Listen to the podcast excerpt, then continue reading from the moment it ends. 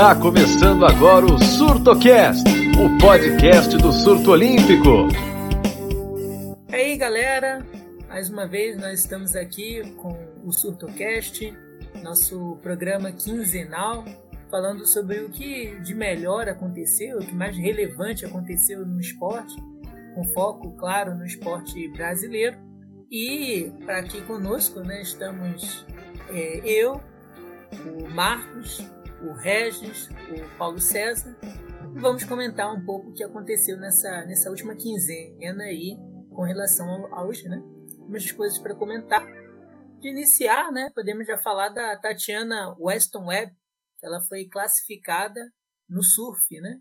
E quem se preparou para falar sobre isso foi nosso Marcos Antônio, né? O que você pode falar aí dessa, dessa conquista? Já era esperado? E aí, Hugo, beleza? E aí, ouvinte do, do Supercast, um grande abraço para vocês. Já temos vaga olímpica, né? A primeira vaga olímpica nominal, que é a Tatiana Weston Webb aí no surf. A ISA Surfing Games, que é o órgão que rege o, o, surf, já avisou que ela já está com a vaga já, né? Nem, come, nem terminou ainda o campeonato da WSL, mas ela já está com uma das vagas destinadas ao ranking, né? As oito melhores, máximo de dois por país muito também por ter muita atleta dos Estados Unidos, da, da Austrália, acabou é, ajudando a Tatiana Baston Weber ficar com essa vaga aí, né? Até o nosso amigo aí, surtado Cássio, né? Mandou avisar que ele já sabia que essa vaga estava cravada já desde o ano passado aí por causa da quantidade de surfistas. Já podemos dizer que ele já sabia, ele já levantou a placa lá no passado e teve a confirmação de que ela já está com a vaga como eu já disse, a primeira nominal, a gente já tem uma vaga no tiro esportivo, mas essa vaga é do país, foi conquistada pelo Felipe Chateaubriand, mas pode ser que ele não vá, né? A Confederação Brasileira de Tiro vai escolher, pode ser ele ou pode ser outro. E o futebol feminino, o futebol feminino conquistou a vaga na Copa América, e aí até lá, nossa técnica Pia Sandhaig vai escolher aí as 18 que irão. É muito legal, né? É, e aí completa mais um atleta para as Olimpíadas, que cada vez estão mais próximas e a gente já vai criando um, um clima. E é claro que o ouvinte vai acompanhar é, todos os dias no Nação Surf. É, o Brasil tem chance de medalha na, na Olimpíada, repetiu a boa atuação que teve na Olimpíada de Tóquio. Olha, sim, principalmente masculino, né? No masculino a gente está com muitos bons surfistas. Tá, enquanto está fazendo surf Margaret River, na última etapa da WSL, né, Mundial de Surf. A gente tem um brasileiro líder né, no, no masculino, que é o Chianca, né, o Chum. Tá Lembrando que no, no feminino se classificam as oito melhores do Rio. No masculino são dez, o limite de dois. Aí prejudicam gente, né, digamos assim, porque a gente tem a famosa tempestade brasileira, né? Dez surfistas, mais ou menos assim, falando por aí. Mas os que participam das etapas é um número bem alto e só vai dois. Enquanto temos o João Chianta e o Felipe Toledo. Ainda tem a galera aí, o Caio Bé, tem o foi para a Olimpíada de Tóquio, né? Gabriel Medina e Útero Ferreira podem se recuperar. Grandes nomes do, do surf. A esperança está indo desse jeito, começou muito bem esse ano. Pode caber um Medina, o Ítalo aí, é o, o campeão olímpico, tentar pegar essa vaga aí. É, é uma concorrência muito grande né, no, no nosso país também no masculino, feminino, mas principalmente no masculino, uma concorrência muito grande. E que é ótimo, né? É ótimo para o Brasil, onde essa, essa concorrência também dificulta aí para outros países, né? Indo um pouco das águas, né? Indo pra, para os gramados, novidade no futebol feminino, né? O eu, a Alemanha, e não como também é, oficializatura para sediar a Copa do Mundo, né? Para falar um pouco desse assunto, tem o Paulo César, né? Que, que pode falar um pouco mais sobre isso, Paulo? Boa noite, Hugo. Boa noite a todos os ouvintes. Então, nós tivemos esse início de mês de abril aí muito agitado né, no futebol feminino. A gente disputou aí a finalíssima, o Brasil encarou a Inglaterra, né, campeã da, da Europa, e o Brasil como campeão sul-americano. O Brasil fez um jogo muito parelho, conseguiu levar o, o jogo para os pênaltis. Deu até a impressão que o Brasil podia sair campeão, mas foi muito interessante observar ali a disposição do time, né? E, e enfrentando o adversário num jogo que valia taça. Então não teve aquele clima de amistoso. O estádio bem cheio e o Brasil encarou mesmo o time da Inglaterra. O comentário foi que finalmente uma equipe colocou a Inglaterra nas cordas, né? Foi o que o Brasil conseguiu fazer no jogo. E, mas nos pênaltis o Brasil foi finalista, mas já tinha deixado uma boa impressão. E aí veio o amistoso contra a Alemanha, que era vice-campeã, e o Brasil simplesmente amassou. o primeiro tempo o Brasil jogou muita bola, as meninas jogaram muito, muita vontade, uma disposição muito muito conciso, assim, muito consazeco, defendeu, não precisou defender, a precisou Então parece que sabe o que tem para fazer. É, ainda fica na parte técnica, alguns jogadores, mas a evolução tática daí foi muito grande. Deixou pessoas que pode chegar longe aí na, nas próximas competições. É, e com relação à candidatura da Copa Paulo César, o que, você pode dizer? O Brasil final candidatou. É, você acha que isso é importante para o futebol feminino, para o Brasil? Dizer sobre. Burburinho de que o Brasil ia se candidatar, né? O Brasil estava preparando para se candidatar, teve alguns eventos aí que o pessoal ficou na expectativa, vai anunciar oficialmente, mas segurou um pouco. A gente aí na, na última semana o Brasil oficializou essa candidatura para sediar né, a Copa do Mundo 2027. Então o Brasil agora né, se coloca como candidato oficial e, e vai ter umas disputas acirradas aí para conseguir trazer essa Copa de 2027 para cá, porque o, os concorrentes são, são vários. Então a gente vai ter aí uma candidatura conjunta de Bélgica, Alemanha e Países Baixos, então que pode mexer aí com, com a FIFA, né, uma, uma candidatura conjunta de equipes que estão em evidência e que estão tratando as ligas é, nacionais de uma forma mais especial. É, é um candidato muito forte. E, e aí a gente tem também o, os Estados Unidos e o México, eles candidataram separadamente. Nos Estados Unidos já já estava com a candidatura dele há algum tempo e agora o México se colocou também. E eles têm a vantagem que eles vão ter acabado de sediar né, a Copa de 26. Então eles a estrutura deles vão estar toda pronta. Então tem que ver também o que, que a FIFA está pensando aí, né, para esses jogos. Isso aí isso vai fazer bastante diferença aí na, na escolha da sede. E ainda a gente tem a, a África do Sul, né, que assim como o Brasil também, é, são as opções de tirar essa essa Copa aí da, da Europa. E eu acho que o Brasil chega forte, o Brasil ele se articula politicamente muito bem dentro da FIFA.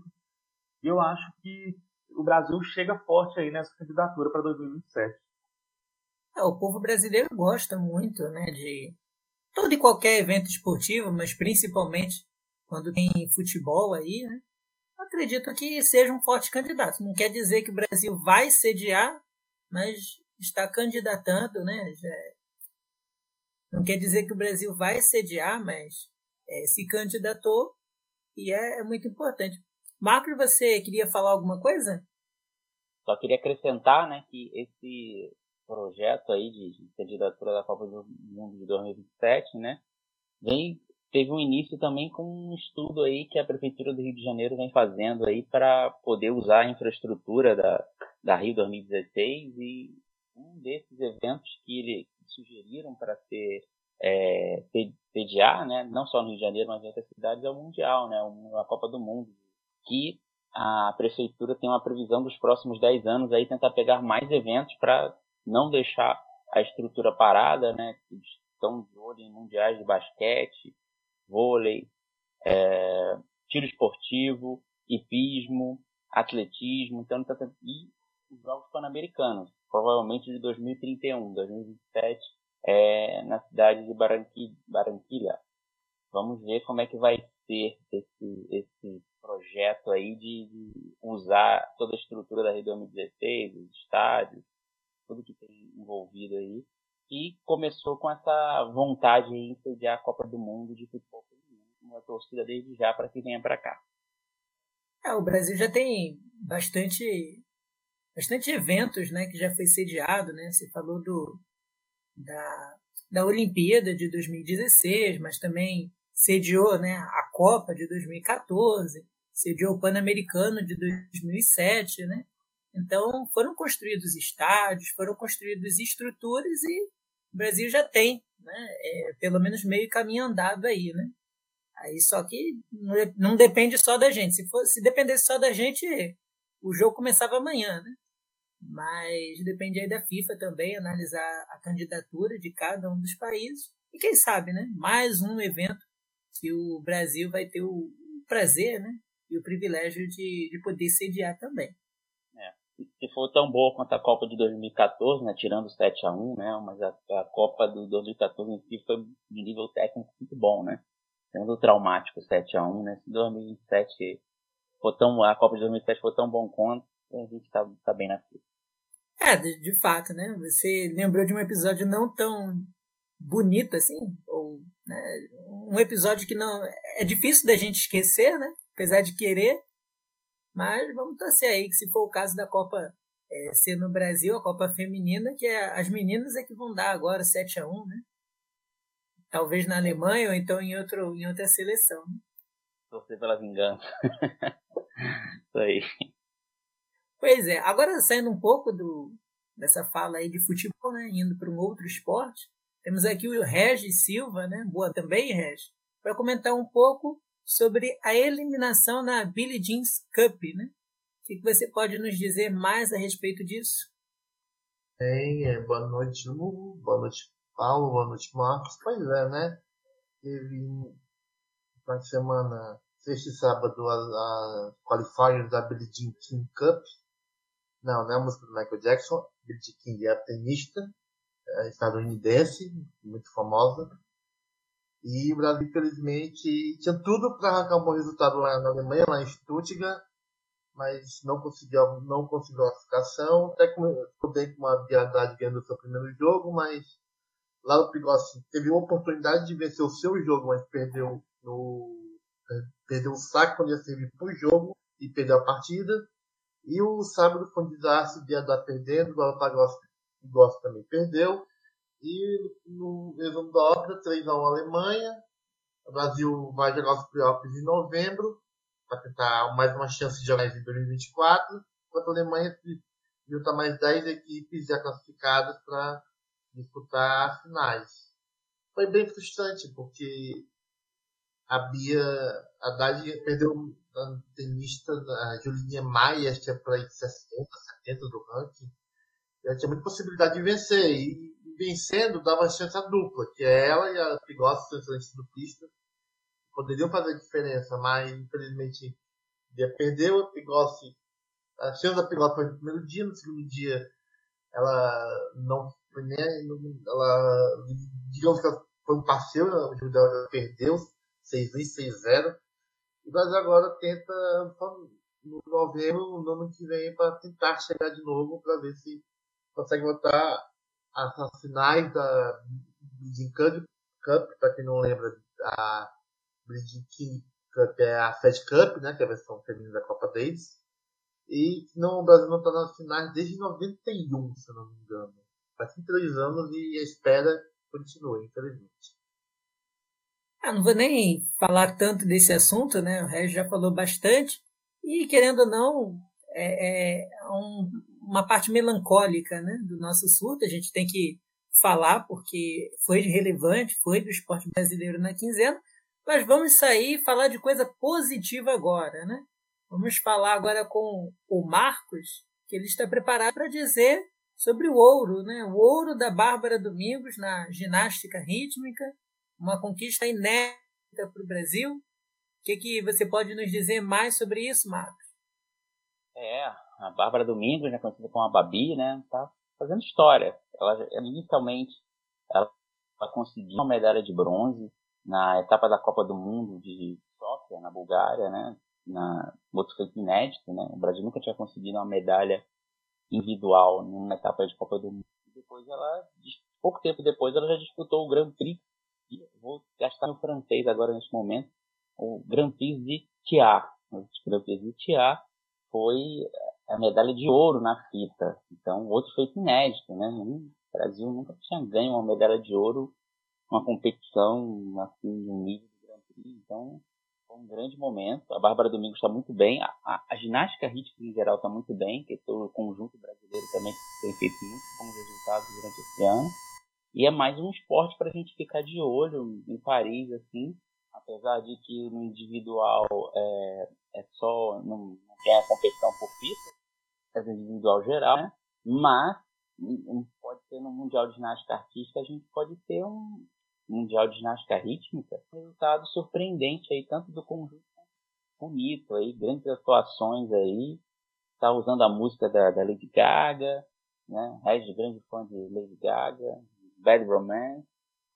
Musiquinhas boas, no geral, é... não. Mas tem outros Gaga, Lady Gaga é legal, Bad Romance é legal. A Bad Romance é ótimo, Bad Romance é excelente. Legal, legal. A baita música. Só pra falar aqui na fita, né? Ela tirou 31 pontos sem a nota dela para levar essa, essa medalha aí, muito importante. Não está disputando um nível abaixo, está todo mundo lá. A prata ficou com a. Estou de húngara até agora, com a húngara Fanny Fig com a prata, o bronze ficou com a francesa Helene Karbanov. Então, é, são ginastas de alto nível, ela está competindo igual para igual ali está deixando a gente sonhar. Só posso falar isso. Estou ficando muito empolgado com a ginástica rítmica para o próximo Mundial e para a Olimpíada de Paris. Está ficando barbarizado, é isso? Exatamente. Nossa, eu minha... ela teve uma apresentação bárbara. Mas a apresentação foi no domingo, na segunda? As apresentações, é, essas duas competições foi início do mês. Então, ela a etapa da Copa do Mundo foi no, domingo, 2 de abril, e uma semana depois, dia 9 de abril, foi lá, a Bárbara venceu o Grand Prix de Tiá, lá na França, e tá fazendo bonito aí. Tem, em breve vai ter uh, próximas competições, fique ligado no surtoolímpico.com.br, que vai ter lá a nossa cobertura para é bom ficar de olho. Ficar de olho na Bárbara Domingos aí, como diria Galvão Bueno, anota esse nome. É, pois é, predestinada, né? Ganhou justamente no domingo. Mas agora, brincadeiras à parte, é bom a gente informar mesmo né, dessa atleta. Não está entre as favoritas né, no, no, nas Olimpíadas, mas é uma atleta que pode surpreender, não é, o, o Marco? Não é isso? Sim, sim, exatamente. Ela pode surpreender, né? Corre por fora, né? Ela, ela tá com a prova de fita muito boa, né? Mas na ginástica rítmica tem as outras, né? Tem o arco, tem a bola, é, a massa. Então tem que ser completa, assim, para de brigar por uma medalha. Mas pelo menos meio caminho andado ela já tem. Ela tem uma nota muito boa na, na fita e continua a conseguir melhorar os outros, apesar do tempo estar tá um pouco curto. Ela sim, corre por fora. Eu acho que tem boas chances. No momento até eu acho com mais chances de e até pegar uma medalha, que também corre por fora, mas também está apresentando resultados muito bons a equipe do, da ginástica. Muito bem, agora trocando de esportes, mas também falando de conquistas brasileiras, é, nós vamos falar do Remo agora, que conquistou o vagas né, para o Pan-Americano, que vai acontecer. É onde mesmo que vai acontecer, Regia, o, o Pan-Americano? É, pois Santiago. é. Santiago, né? Santiago do Chile. Foi em 2023, Santiago de e teve agora, é, terminou o final de semana, o pré-pan de remo, né? Que distribuiu vagas da modalidade para a competição pan-americana e justamente foi lá no mesmo lugar que vai ser disputado o, o torneio de remo, lá no Chile. E o Brasil terminou com, é mais positivamente podemos dizer assim, são três medalhas, uma prata, dois bronzes, uma prata que foi no skip simples e dois bronzes no duplo, no skip na feminino, a prata e, no, e o bronze no skip masculino, masculino e no quádruplo, que foram as medalhas, as três medalhas do Brasil no remo, lá em lá em, no Chile. E também aconteceu, né, é o 10, o Brasil conquistou 10 medalhas, 10 medalhas, 10 vagas, corrigindo aqui, o Brasil conquistou 10 vagas lá no, na competição. Quer dizer, 10 e 11, apenas o 8 com não classificou. O 8 sem nesse caso, né? O masculino foi a única equipe que não conseguiu uma vaga, única marcação que não conseguiu uma vaga lá em no Chile. Só para listar aqui as, as vagas. Vamos lá. O feminino, classificou todas as, as barcos, o equipe individual, o duplo, o duplo leve, o quádruplo, o 200 e o 400. O masculino foram quatro: o equipe individual, o duplo, o duplo peso leve e o 200. Apenas oito pontos que ainda não sabe se vai ficar de fora ou vai, mas no momento o pontos não classificou. Então a expectativa é aquela coisa. As, assim, se vier alguma medalha pan-americana, é, é no esquife simples mesmo, são as perspectivas. O Beatriz Tavares e o Lucas Wertheim, lembrando que o Wertheim é, teve em Tóquio, né? Participou dos Jogos Olímpicos de Tóquio, chegou até a final B, se não me engano. E ele até passou um tempo suspenso por Tóquio, mas já cumpriu a pena dele. O Remo nunca foi muito forte no Brasil, né? Assim, em termos de medalhas e tal. Mas a gente vai ver aí que, como é que vai ser no PAN uma modalidade se vai conseguir novamente estar presente em Tóquio e em Paris, como esteve em Tóquio com o Lucas. É, não, você falou correto, né? O Lucas esteve em Tóquio, ele teve uma boa participação, mas um atleta que, que surpreendeu. E o, o Remo não é o forte do Brasil, é verdade, mas é, aos poucos nós estamos tendo aí talentos a serem lapidados. O Lucas é um deles, né? Saindo um pouco do, da questão do remo, mas ainda em um esporte aquático, o Marcos pode falar para gente que também aconteceu no polo aquático, né? O Brasil é, não vai participar da, da, do Mundial de Polo Aquático, Marcos, é isso? É isso aí. Tanto as, as seleções masculinas e femininas de polo aquático não vão disputar o Mundial, que vai ser em Fukuoka, no Japão, né? É, segundo a entidade, o planejamento não incluía essa participação das seleções. Custa muito alto, né? Fukuoka no Japão, né? Então eles decidiram não ir para essa, essa, competição e vai usar o dinheiro que seria o gasto para fazer essa, essa viagem para o Japão para fazer treinamentos amistosos de preparação na Europa, porque para a Confederação Brasileira de Desportos Aquáticos, né, CBDA, o foco para o polo aquático é, esse ano é os Jogos Pan-Americanos, que dá a vaga olímpica para Paris, né? Vai ser uma vaga difícil de se conquistar, né? Mas a tentativa, a CBDA está apostando, jogando todas as suas fichas nessa, nessa classificação. Então, decidiu abdicar de um mundial. Realmente o Brasil não é uma das seleções mais fortes, né? Então, tem que falar sobre isso e vai tentar se preparar com outras seleções fortes, né? Para que consiga brigar ali no, no continente, na, no, nos Jogos Pan-Americanos, para ficar com essa vaga. Vai ser difícil. Tem, tem, condições, tem condições. Não é uma das, uma das seleções favoritas, mas tem condições. Talvez a preparação correta aí pode ser o diferencial para quem sabe ficar com a vaga. Foi uma decisão difícil, eu acho que foi uma decisão difícil, é de um mundial, né? Mas a confederação teve seus motivos aí de, tentar gastar o dinheiro da, da confederação da maneira mais precisa, digamos assim. É, você foi muito feliz mesmo no, no que falou, né? Não é uma decisão fácil, mas é uma decisão compreensível, né? De você usar melhor os recursos que, que tem à sua disposição, né? Polo aquático é um esporte coletivo, tem que levar muita gente, preparador físico, treinador, médico, tem todo um gasto. Eles acharam melhor viajar para a Europa para o segundo semestre do que fazer essa viagem para o Japão, né, para fazer expresso mundial e ficar numa posição fora do top 10, por exemplo. Então, realmente é uma decisão difícil, mas acertada. Então, saindo agora do polo aquático, vamos para um esporte de areia, né? O vôlei de areia, de Itapema e Saquarema. E quem se preparou para falar um pouco sobre isso foi o Paulo César. Paulo, é contigo?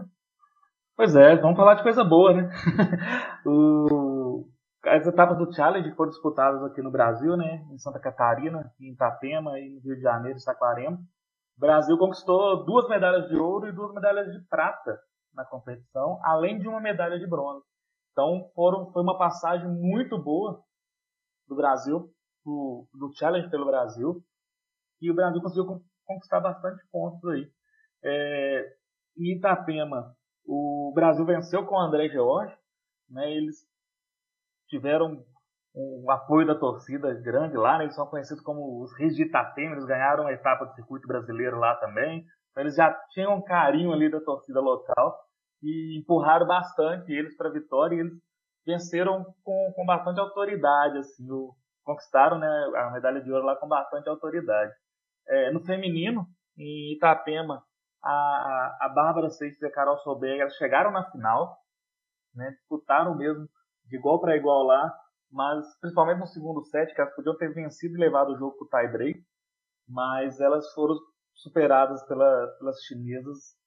É, vamos ver como é que eu vou falar. Shen Shue, Xin Xia. As chinesas que bateram as brasileiras lá na etapa de Itapema.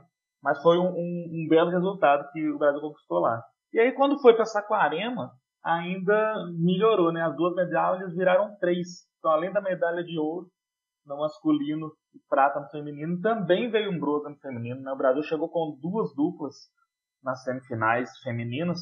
A Tainá e a Vitória venceram a Andressa e Vitória, né? E, e foram para a final. Na final também é, foram derrotadas né? no tie break. O Brasil teve muita chance de fazer a dobradinha, mas deixou a vitória mesmo para ficar no masculino novamente com o Evandro e o Arthur Lance. E como o Marcos falou ali, anotem esse nome. É uma dupla, Evandro e Arthur Lance, uma dupla que está começando a é, se formar agora esse ano. E é uma dupla que se completa muito bem, sabe? Daquelas que um defende bem, o outro bloqueia bem. Cara, é uma, é uma dupla muito, muito completa. Assim, um completou muito o outro. Eu estou gostando bastante de assistir os jogos desses dois aí. Então é, é uma dupla que vale a atenção e eles conquistaram o, o, o Challenge lá em Saquarema de virada. Foi uma festa bem bonita lá também que, que a torcida fez. É o vôlei de praia que tantas alegrias já trouxe e que trará também para o torcedor brasileiro, né? O de praia já um esporte bem bem difundido no Brasil, né? E está quase acabando, né? Mas ainda temos um último assunto, um último esporte, Regis, o que, que você pode falar aí sobre o basquete? Basquete, a FIBA anunciou nessa semana o formato da primeira qualificação olímpica do basquete feminino, masculino, corrigindo. Que vai ter 40 equipes, e vai é, desde a equipe que está na segunda fase é, da eliminatória para a Copa do Mundo e as melhores eliminadas da primeira fase ainda. E curiosamente, é, curiosamente não. E a FIBA acabou não seguindo a recomendação do COI, que era sobre é, relação à Rússia competir com neutros nesse caso, e não, não aceitou o registro aqui da equipe para disputar um, uma qualificação, assim o basquete masculino russo está definitivamente fora de, é, de Paris 2024.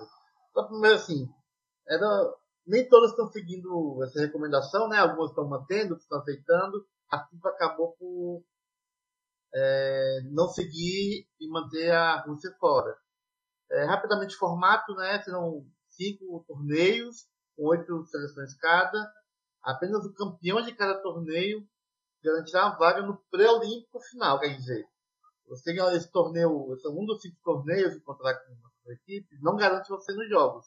É, é é para você tentar chegar ao final, aí sim, para você conseguir vencer, você ganhar a vaga. É, é difícil. Por exemplo, a Argentina vai estar nesse primeiro pré-olímpico. Você viu já como a Argentina conseguiu a vaga para a Copa do Mundo, ficar de fora pela primeira vez desde 82, a Argentina vai disputar. Enfim. Vai ser uma competição interessante, mas com certeza a gente já tem. A Rússia não estará no basquete masculino em Paris. É, essa história da Rússia aí, né? É, se vai competir ou não em Paris, se vai competir como é, atleta neutro ou não, isso aí é, vai dar muito pano ainda para manga, dá para fazer um surtocast só disso, né? Mas garantido é o que o basquete russo está fora das Olimpíadas, né? Pois é, é isso é uma certeza, é que a Rússia está fora, masculino e masculino, né? O feminino vamos aguardar, porque desde a FIBA foi relativamente ao masculino, mas é aquela coisa, né? Tipo, masculino foi uma coisa dificilmente o feminino vai ser diferente. Ou seja, a, o basquete russo provavelmente vai estar fora tanto nos dois naipes, tanto no basquete de quadra quanto no 3x3. É, pois é, né? Vamos ver cenas dos próximos capítulos. É, muito bem. Agora a gente ainda tem um último anúncio aí, o Marcos vai poder fazer pra gente. É, estamos chegando no finalzinho, mas é só para lembrar todos vocês aí seguir o Surto Olímpico nas redes sociais aí, arroba Surto Olímpico, todas as redes sociais aí, você pode digitar aí que você vai achar a gente. E lembrando sempre, a gente está com uma vaquinha aí para levar a Nath e a Laura para Paris. Então, nosso Pix aí, você pode contribuir com qualquer valor, ajudar o jornalismo independente. Pix surtolímpico.gmail.com, galera. Grande abraço.